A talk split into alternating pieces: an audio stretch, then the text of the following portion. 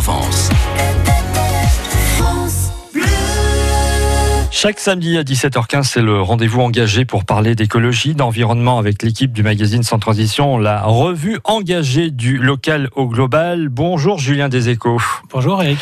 Vous êtes le directeur de publication. Les couches jetables euh, contiennent des produits toxiques, mais les couches lavables représentent un temps de travail supplémentaire important pour les parents. Peut-on imaginer un compromis écologique et économique? En Provence, plus de 95% des bébés portent des couches jetables. Les déchets générés sont colossaux, puisqu'un enfant utilise près de 5000 couches en deux ans et demi, soit l'équivalent du poids d'une voiture en déchets, comptons près d'une tonne de déchets qui finiront à l'incinérateur. À cela s'ajoute l'importante question sanitaire pour les enfants, avec le récent scandale de produits phyto présents dans les couches, révélé par le magazine 60 millions de consommateurs.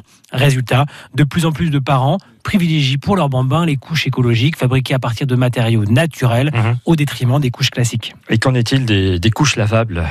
À Aix, Marseille ou encore Toulon, les magasins bio proposent des couches lavables. Ces dernières n'auront besoin que de 11 000 litres d'eau en 2-3 ans, alors qu'il faut compter 26 000 litres pour la fabrication de couches jetables, soit deux fois et demi d'eau utilisée en plus, pour un prix global près de deux fois moins important si on les achète et encore moins si on les loue. La compensation à ce prix plus accessible vient du temps de travail supplémentaire demandé aux parents qui lavent et étendent ces couches au quotidien.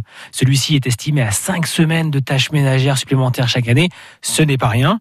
Du coup, certaines entreprises comme mapetitecouche.com et bien d'autres viennent de lancer l'idée de laver les couches lavables à la place des parents en les récupérant à un domicile des usagers. Une expérience menée pour l'instant en région parisienne, mais qui pourrait avoir prochainement sa déclinaison sur la métropole ex-Marseille. Alors Julien, est-ce qu'il existe des couches compostables 100% biodégradables?